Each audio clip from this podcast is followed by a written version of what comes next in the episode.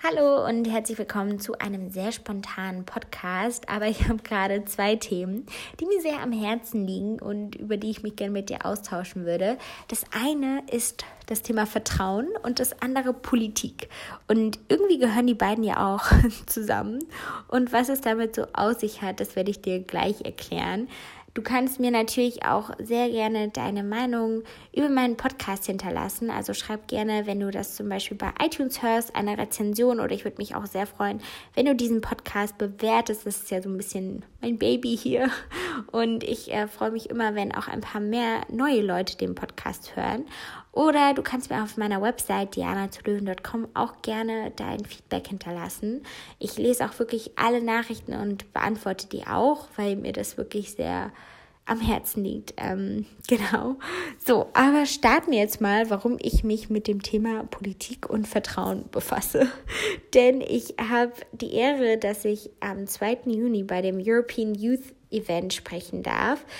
Und zwar ist es eine Veranstaltung von der EU, wo es ja einfach darum geht, ein bisschen auch den Austausch der Jugend zu fördern. Und da werden die verschiedensten Themen besprochen, die die EU beschäftigt. Also es geht natürlich um ja, die Erde, also um die Umwelt, was da getan werden kann, um da einige Dinge zu verbessern. Dann geht es natürlich um Gehälter, dass da die Schere immer weiter ähm, ja, aufklafft oder wie man das nennt, dann geht es natürlich auch um unsere Gesellschaft, denn ja, aktuell ist es ja so, dass die ältere Gesellschaft überwiegt und das ist natürlich auch sehr spannend ähm, oder auch gefährlich, wenn es dann um sowas wie Wahlen geht, wenn natürlich ähm, die Älteren viele Dinge mehr vielleicht in der Hand haben.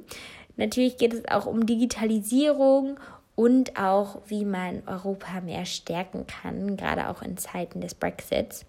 Und ich darf dann bei dem digitalen Thema ein bisschen was erzählen.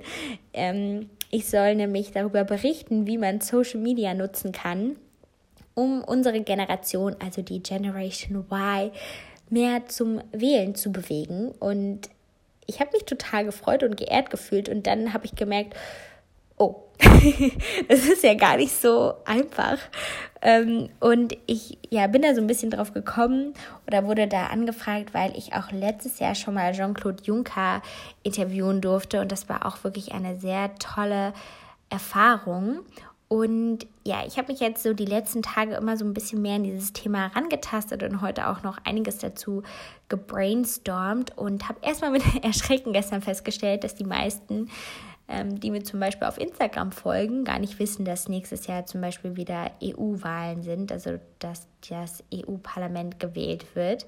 Und es ist auch tatsächlich, muss ich sagen, ein komplexes Thema. Also ich meine, wir haben ja natürlich schon die Politik in Deutschland, aber die EU ist ja noch mal viel übergreifender, aber auch zum Teil dann wieder viel komplexer. Und ich habe mir da dann erstmal so ein bisschen Gedanken gemacht und ja, versucht das so zu unterteilen in erstmal in die Generation Y, also wer sind wir eigentlich? Wer ist diese Generation Y? Was will die eigentlich? Und da habe ich natürlich auch viel in mich reingehört.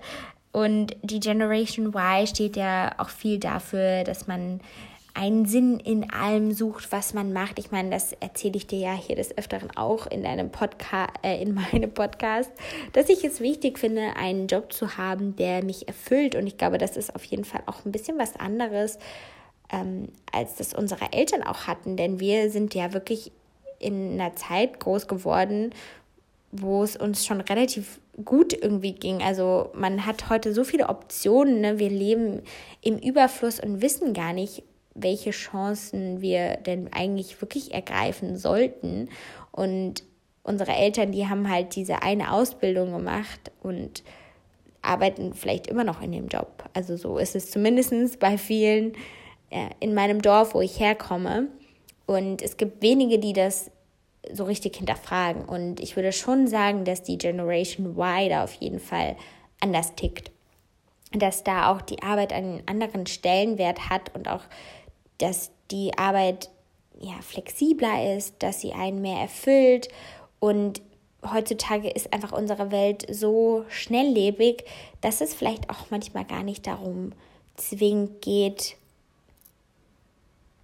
bestimmte Dinge zu lernen, sondern dass es mehr darum geht, zu lernen, wie man lernt, weil unsere Welt einfach so agil ist und man das, was man vielleicht vor einem Jahr gelernt hat, in einem Jahr durch einen Computer ersetzen kann.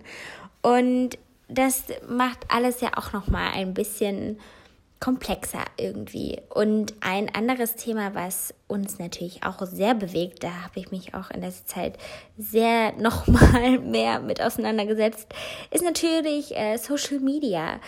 Ich meine, irgendwie bestimmen Likes, Kommentare, Abonnenten doch auch viel, wie wir uns fühlen. Also es gibt total viele Studien oder auch äh, super viele Videos. Eins, was mir ein guter Freund geschickt hat, ist von Simon Sinek, wo es um die Generation Y geht und auch ja so ein bisschen die Wahrheit über Social Media. Ich glaube, das heißt auch irgendwie sowas um, ähm, The Truth about Social Media oder what you should have known about social media before using it, dass es einfach, ja, also Likes und Kommentare einfach Endorphine und ähm, ja, Glücksgefühle ausschütten, die man zum Beispiel auch beim Glücksspiel bekommt und dass man einfach total abhängig davon ist, wie bei, bei einer Droge fast oder ja, wie bei einer Droge.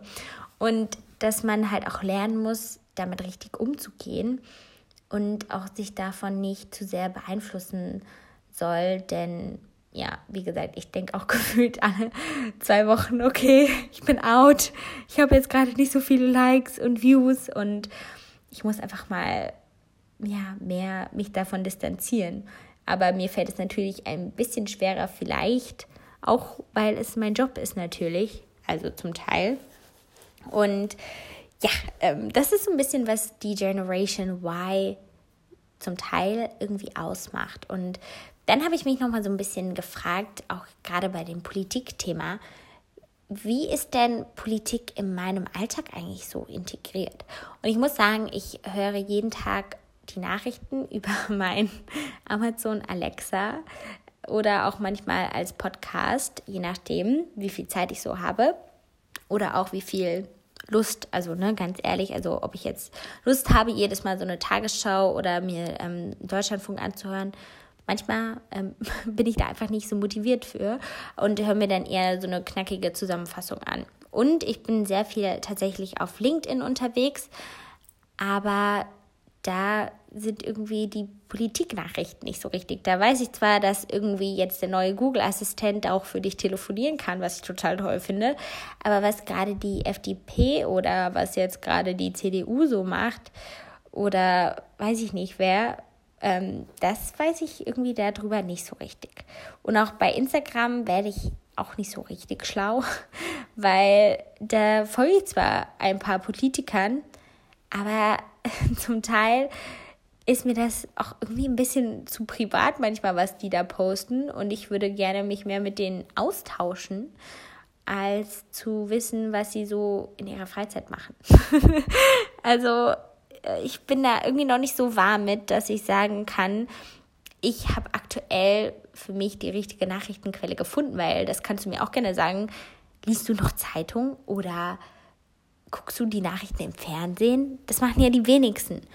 Und deswegen bekommt man vielleicht viel natürlich eher so branchenspezifische Nachrichten mit. Also ich bekomme viel in der ganzen Social-Media-Welt mit, aber nicht so richtig in der Politik.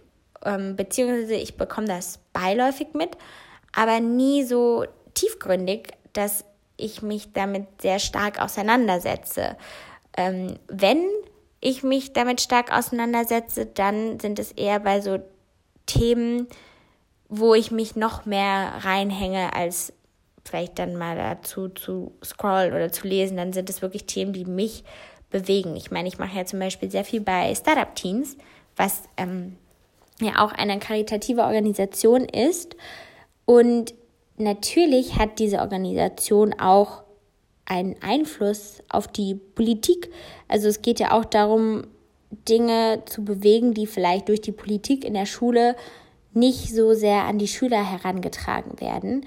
Und ich muss auch sagen, da habe ich mir nämlich auch Gedanken gemacht, dass so eine Organisation wie Startup Teens, die schon eine politische Wirkung hat, aber vielleicht ein bisschen mehr angesehen ist, als wenn man jetzt bei den Jusos zum Beispiel ist ähm, oder bei der Jungen Union, was ja auch ähm, ja eine Art ist, sich politisch zu engagieren. Also ich will ja auch hier keinem zu nahe treten, aber was ich vielleicht von meinen Freunden oder so höre, sind solche Parteien generell vielleicht auch eher verschriebener, sich für sowas einzusetzen, als vielleicht auch für so allgemeine Dinge.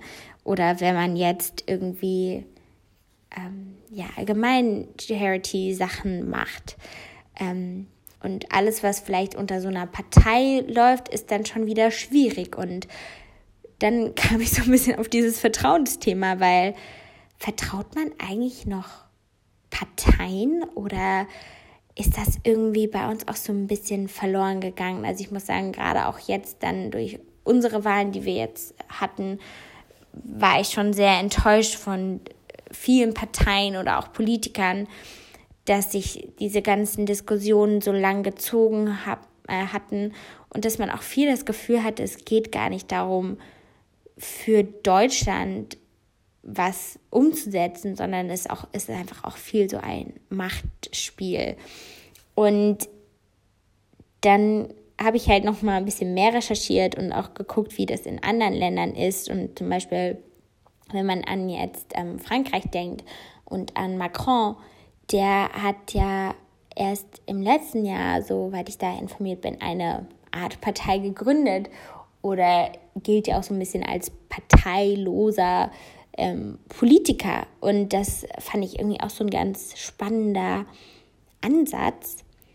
Und da habe ich mich halt wirklich gefragt, wie wäre das oder wäre Politik zum Teil anders angesehen, wenn es noch weniger um die Parteien geht, sondern mehr um die Personen selbst. Denn irgendwie hat man ja auch Vorbilder und Personen, die man toll findet, die man irgendwie bewundert und deren Meinung man schätzt. Und wenn die vielleicht unter so einem gewissen Schirm sind und schon ein gewisses Image natürlich mittragen, kann das auf der einen Seite natürlich förderlich sein, aber vielleicht ist es gerade für unsere Generation auch eher schädlich und schwieriger verständlich zu machen. Und ähm, dann habe ich noch mehr dieses Vertrauensthema so für mich weitergedacht und kam dann auch so ein bisschen darauf, dass es ja auch immer mehr Dinge gibt, die natürlich privatisiert werden. Also ich hatte ja auch mal hier in meinem Podcast den Thomas Bacher im interviewt,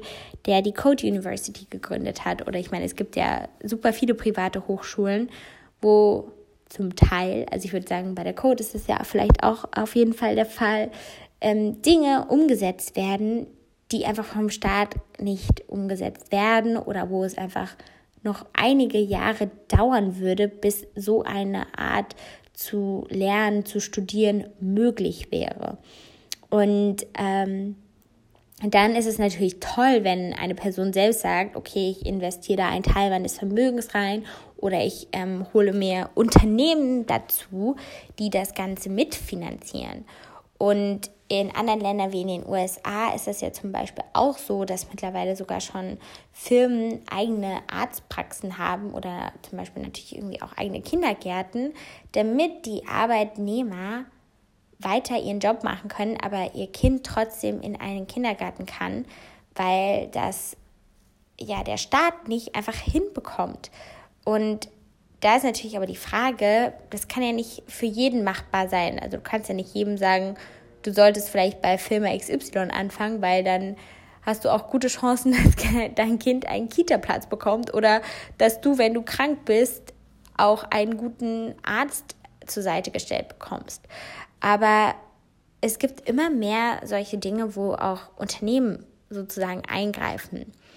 Und dann dachte ich auch so, dass ich, glaube ich, zum Teil vielen Unternehmen mehr vertraue ähm, als Politikern. Oder dass ich das Gefühl habe, jetzt bin ich auch wieder im Design Thinking, äh, dieses, ich hoffe, du kannst mir hier überhaupt noch folgen, dieses Why, was ähm, ja auch diese Generation Y und uns sehr bewegt, habe ich bei einem Google viel mehr. Also ich weiß irgendwie, wohin die mit ihrem Why wollen oder was deren Why ist. Und wenn ich jetzt jemanden frage, der bei Google arbeitet, der kann mir direkt sagen, was die Philosophie von Google ist. Aber was die Philosophie oder was das Why einer Angela Merkel ist, warum die ähm, Angela Merkel jetzt in der Politik ist und sich dafür einsetzt und auch ja weiter regieren will, das finde ich manchmal gar nicht so leicht immer herauszufinden. Und da muss ich sagen, da ist es ja auch fast wieder so ein bisschen wie so ein Sales, so ein Marketing, wo, wo man irgendwie pitcht. Und irgendwie habe ich das Gefühl, viele Parteien schaffen das einfach nicht, ihr Why richtig an uns junge Leute, an die Generation Y zu kommunizieren. Und gehen dann einfach bei uns im Alltag unter oder verloren oder ne, man sucht sich dann sozusagen die, die Lösung für die eigenen Probleme einfach woanders. Also ich muss sagen, ich kann, kann das jetzt bei manchen Dingen natürlich noch nicht so gut sagen, weil ähm, sowas wie jetzt ein Kita-Thema, ähm, ne, da habe ich jetzt noch nicht so viel mit zu tun. Ähm, aber sagen wir, es geht um Steuern. Dann ähm, kann ich, weiß ich natürlich, welche Partei ich wählen sollte, wenn ich viel Steuern zahlen will oder welche ich wählen soll, wenn ich wenig Steuern zahlen will. Aber Hilfe, ähm, um mich da beraten zu lassen, wie ich vielleicht auch mit meinen Finanzen umgehe, wie ich mit meiner eigenen Sicherheit umgehe, wie ich mit Gehaltsfragen umgehe oder wie ich auch mit dem Thema Umwelt umgehe, die würde ich jetzt nicht bei der EU suchen, sondern da würde ich irgendwie entweder ja bei Unternehmen tatsächlich schauen oder mich mehr mit meinen eigenen Freunden austauschen und nicht irgendwie darauf warten, dass mir ein Gesetz vorschreibt, dass ich keine Plastiktüten mehr verwenden darf oder ähm, andere Dinge. Und ja, irgendwie bin ich da jetzt an so einem Punkt, wo ich auch gerade gar nicht so weiter weiß, weil ich habe so das Gefühl, wie gesagt, dass ich selbst der Politik, also dass es mir schwer fällt, ja gemeinsam sozusagen mit der Politik an Ideen zu arbeiten, weil man immer das Gefühl hat, so ein, so, eine, so ein ganzer Staat oder natürlich auch die EU ist irgendwie langsam um Dinge umzusetzen. Und vielleicht würde es anders schneller gehen, meine Visionen von einer Gesellschaft oder von Dingen, die ich gerne ändern möchte, umzusetzen. Vielleicht zum Beispiel, wie gesagt, auch dieses Bildungsthema, was mich sehr, sehr bewegt ähm, und wo ich mich auch oft mit befasse, weil ich ja selbst auch noch Studentin bin und sagen muss, an der Uni zu Köln, finde ich, gibt es wirklich viele tolle Optionen, aber auch viele Dinge, die mich manchmal echt traurig machen, ähm, wo ich das Gefühl habe, da muss ich aber selber, also kann ich das selber alleine fast schneller bewegen als die Politiker. Ne? Ähm, und das finde ich irgendwie traurig, also dass man sich da einfach nicht mehr so, so drauf verlassen kann. Also, dass man da wirklich, ja, eher mehr Unternehmen vertraut, eher sich selbst als Politikern, weil man ihnen irgendwie ihr Why, also warum sie etwas machen, nicht abnimmt. Oder auch einfach gar nicht weiß, was deren Why eigentlich so richtig ist. Also das finde ich irgendwie eine, eine gar nicht so leichte Frage. Ja, denn weil, ähm, oder um jetzt auch wieder so ein bisschen zu meinem Thema dann zu kommen, worüber ich ja dann referieren soll, wie kann man denn wirklich mit Hilfe von digitalen Medien uns als Generation Y dafür begeistern, dass die EU-Wahlen wichtig sind. also ähm, gerade, ja, wie gesagt, schon alleine die EU erstmal zum Teil zu erklären, kann relativ komplex sein. Also auch wenn man sich mit diesem Wahlsystem befasst. Das ist wirklich nicht so leicht erklärt, dass ich mich jetzt traue, das hier in diesem Podcast ähm, alles anzusprechen, weil ich einfach viel zu viel Angst habe, was Falsches zu sagen. Aber ich weiß natürlich auch, dass es nichts bringt, sich sozusagen davor zu schließen, äh, zu verschließen und dass man natürlich was bewegen kann mit seiner Stimme. Ähm, dass man natürlich damit auch ein Zeichen setzt. Aber trotzdem habe ich immer noch das Gefühl, dass wenn ich was bewegen will, dass ich da am besten einer Organisation beitrete oder mich mit anderen austauschen sollte, anstatt ähm, jetzt vielleicht ja auf Politiker zu vertrauen. Und ich glaube, das ist aber auch das Wichtige, dass man selbst anpackt und dass man selbst auch irgendwie mal bei sich so ein bisschen horcht, was sind denn Dinge, die mich stören, die ich gerne ändern würde? Und wie kann man das schaffen, vielleicht dann auch mit einer Gemeinschaft diese zu ändern, um dann auch vielleicht in der Politik was bewegen zu können? Also ich muss sagen, da finde ich Startup Teens eigentlich echt ein tolles und spannendes Beispiel, denn ähm, ja, man ist ja jetzt bei Startup Teens logischerweise keiner Partei zugehörig, aber man macht ja sehr viel nach außen, wo es darum geht, einfach diesen Entrepreneurship, also diesen Unternehmergedanken nach außen zu tragen, damit dann auch an Schulen, wir arbeiten ja auch sehr viel mit Schulen zum Beispiel zusammen, dieses Thema weiter gefördert wird oder damit auch irgendwie die Lehrer wissen oder ihre Schüler dazu aufmerksam machen, dass es solche Businessplan-Wettbewerbe gibt, wo man seine Geschäftsidee einreichen kann und 10.000 Euro gewinnen kann. Und solche Organisationen, die aber auch wieder privat gestiftet sind, können wirklich helfen, dann vielleicht auch mal mehr solche Themen in der Schule anzusprechen oder dass es vielleicht irgendwann sowas dann auch mal als Schulfach geben könnte. Aber das ist natürlich alles auch ein langer, langer Weg. Und wenn ich mich kenne, und vielleicht bist du da ja genauso, ist die Generation Y auch eher sehr ungeduldig. Also man hat irgendwie hohe Erwartungen und möchte alles am besten so schnell wie möglich erreicht haben, was natürlich nicht so einfach ist. Ähm, ja, also ich würde sagen, ich beende jetzt mal an dieser Stelle den Podcast. Ich bin sehr, sehr gespannt auf deinen Input. Ich hoffe, du kannst mir auch ein bisschen nochmal weiterhelfen. Ähm, und ich freue mich sehr auf den Austausch mit dir. Und auch gerne, wenn du nochmal ein Update dann von mir haben möchtest, wie ich dieses ganze Thema dann auch angehe.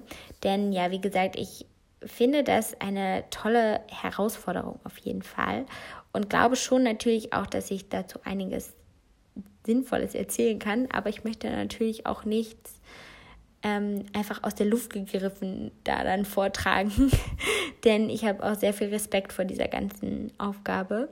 Und ansonsten wünsche ich dir noch einen wunderschönen Tag und freue mich auf die nächste Folge. Bis dann!